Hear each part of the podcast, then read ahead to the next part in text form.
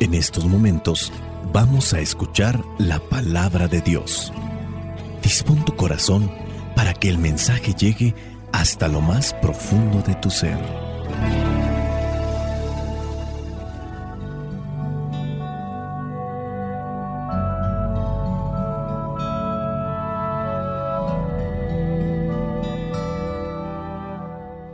El Evangelio que la iglesia nos presenta en esta fiesta de la visitación de la Santísima Virgen María corresponde a Lucas capítulo 1 versículos del 39 al 56. Dice así, por aquellos días María se fue deprisa a un pueblo de la región montañosa de Judea y entró en la casa de Zacarías y saludó a Isabel. Cuando Isabel oyó el saludo de María, la criatura se le estremeció en el vientre y ella quedó llena del Espíritu Santo. Entonces con voz muy fuerte dijo, Dios te ha bendecido más que a todas las mujeres y ha bendecido a tu Hijo. ¿Quién soy yo para que venga a visitarme la madre de mi Señor?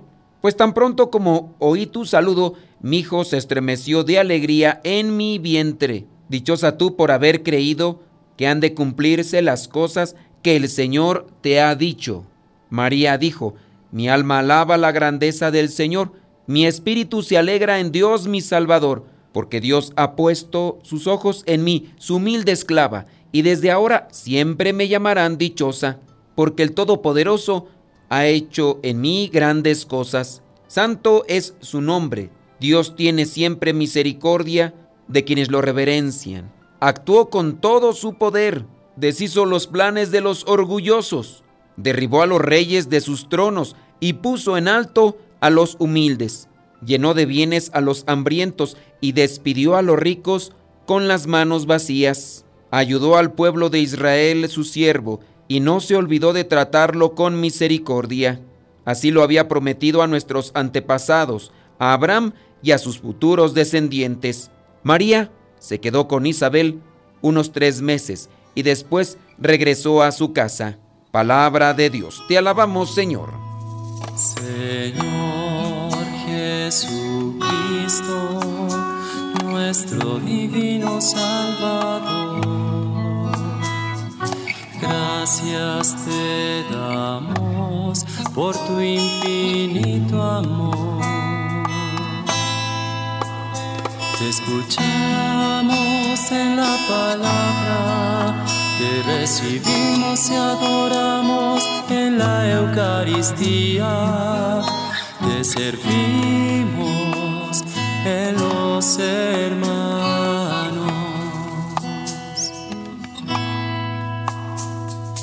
Que seamos misioneros como lo quieres tú,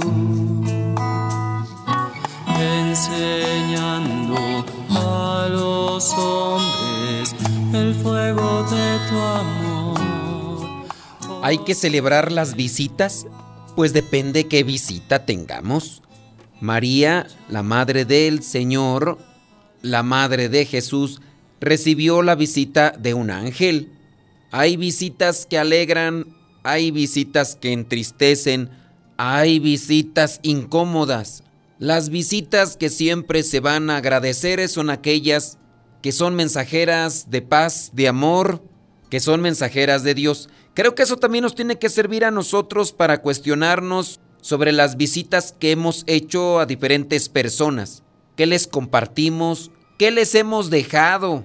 Hoy la iglesia tiene presente lo que es esta fiesta de la visitación de la Santísima Virgen María a Isabel, su pariente. La iglesia desde el siglo XIII ya conmemoraba esta devoción, en especial los franciscanos que introdujeron en la liturgia romana esta fiesta ya que era antigua en Oriente. Regresando a este pasaje del Evangelio, encontramos que el primer gesto de María tras recibir la palabra anunciada por la visitación de este ángel llamado Gabriel, este primer gesto es ponerse en camino y lo hace deprisa.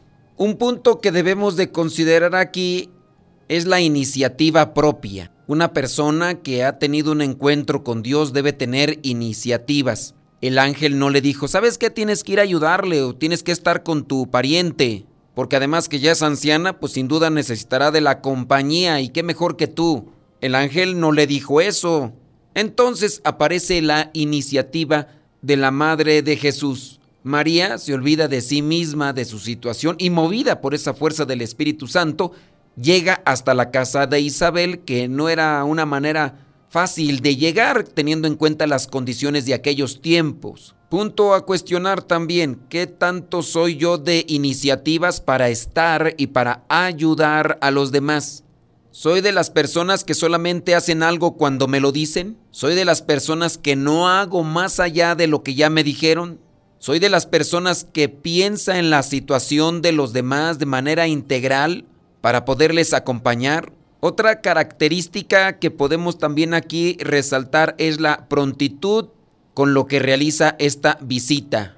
Aquí también debemos de cuestionarnos sobre nuestro encuentro con Dios y preguntarnos qué tan prontos somos para realizar aquellas cosas que Dios nos ha inspirado o aquellas cosas que ya sabemos que nos corresponden con respecto a Dios. Muchas de las veces ya no necesitamos una inspiración divina. Si estamos dentro de un grupo eclesial, ya no necesitamos que nos digan qué es lo que tenemos que hacer.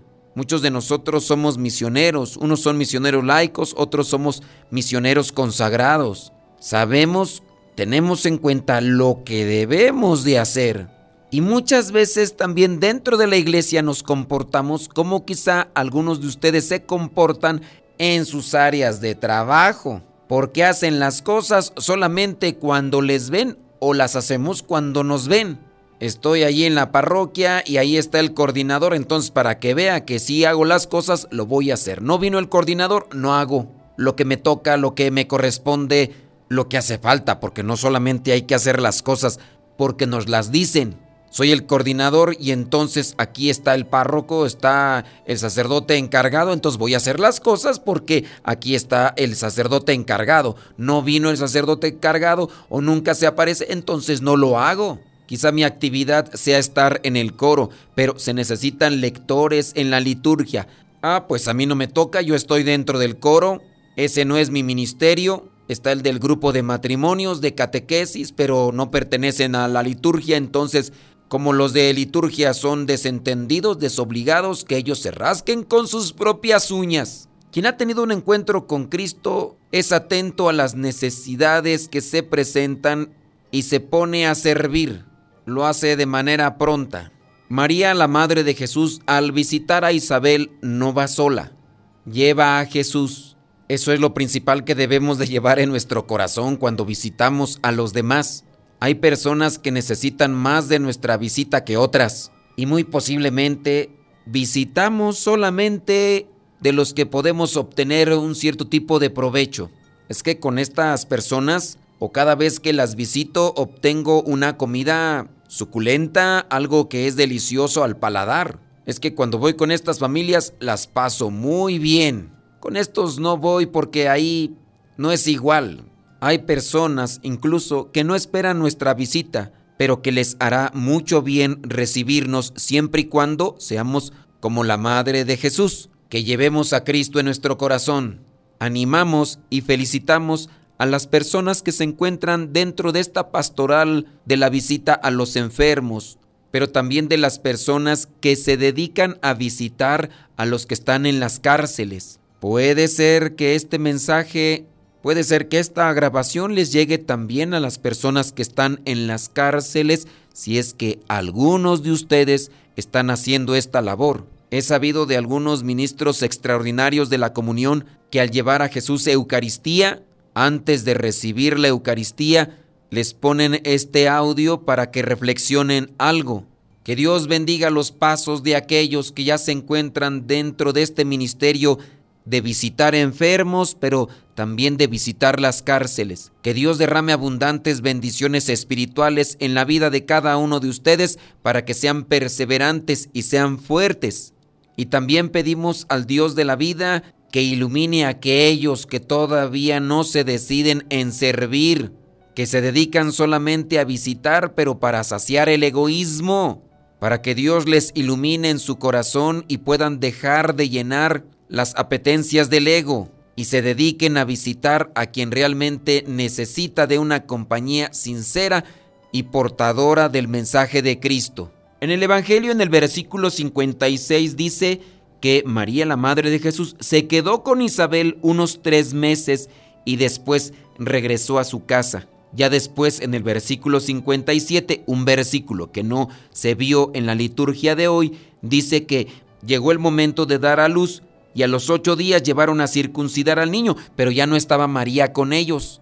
Es decir, que María, la Madre de Jesús, estuvo solamente el tiempo necesario para servir, ayudar, acompañar a su pariente que estaba en esta condición de ancianidad, pero que también estaba embarazada y sin duda necesitaba de esa compañía en diferentes sentidos y en diferentes circunstancias. Que el Señor nos ilumine para estar realmente el tiempo que sea necesario, ayudando a los que así lo necesiten. Cuando Jesús enviaba a sus discípulos, a sus apóstoles, les decía que llegaran y que estuvieran en aquella casa donde lo recibieran y que si no querían escuchar y no querían recibir el mensaje, que se salieran de esa casa, que se salieran del pueblo y después se sacudieran incluso hasta el polvo de sus pies. Hay que ofrecer lo mejor. Si la gente quiere y acepta, aquí está. Si no, no te quedes con los desprecios, con las malas caras que podrían hacerte aquellas personas que no quieren recibir la ayuda. Quedarte con todo eso en nada te beneficia. Hay que quedarse con las cosas buenas. Y hablando de quedarse con las cosas buenas, cuando nos damos cuenta que servimos a los demás, hay que darle la gloria a Dios. Aquí en el versículo 45 en adelante comienza este cántico mi alma alaba la grandeza del Señor, mi espíritu se alegra en Dios mi Salvador. La gloria a Dios porque nos permite servir. La gloria a Dios porque nos hace un llamado. No soy más que los demás, no soy mejor que otros porque estoy al servicio. Quizás soy más atento que otros, me doy cuenta de las necesidades, pero por eso no soy mejor que otros, ni debo de sentirme mejor que otros. Que todo esto sea para darle gloria a Dios.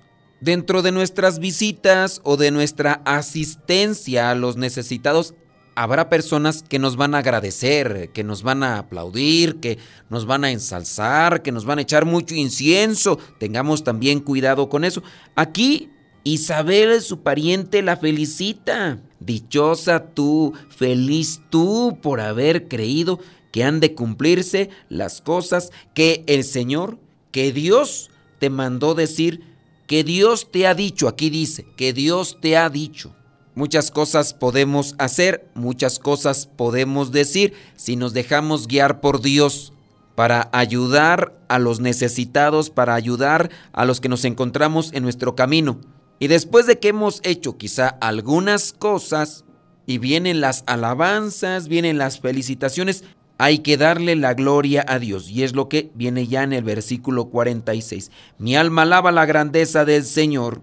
Versículo 50. Dios tiene siempre misericordia de quienes lo reverencian. Pidámosle al Espíritu Santo que también nos llene de esa sabiduría y nos conceda la humildad necesaria para reconocer su presencia entre nosotros y dentro de esta celebración de la visitación, que de hoy en adelante siempre busquemos visitar, pero para compartir a Dios. Espíritu Santo, fuente de luz, ilumínanos. Espíritu Santo, fuente de luz, llénanos de tu amor. La bendición de Dios Todopoderoso, Padre, Hijo y Espíritu Santo, descienda sobre cada uno de ustedes y les acompañe siempre. Soy el Padre Modesto Lule de los misioneros servidores de la palabra. Vayamos a vivir el Evangelio. Lámpara es tu palabra para mis pasos, luz en mi sendero. Lámpara es tu palabra para mis pasos, luz en mi sendero abras la luz.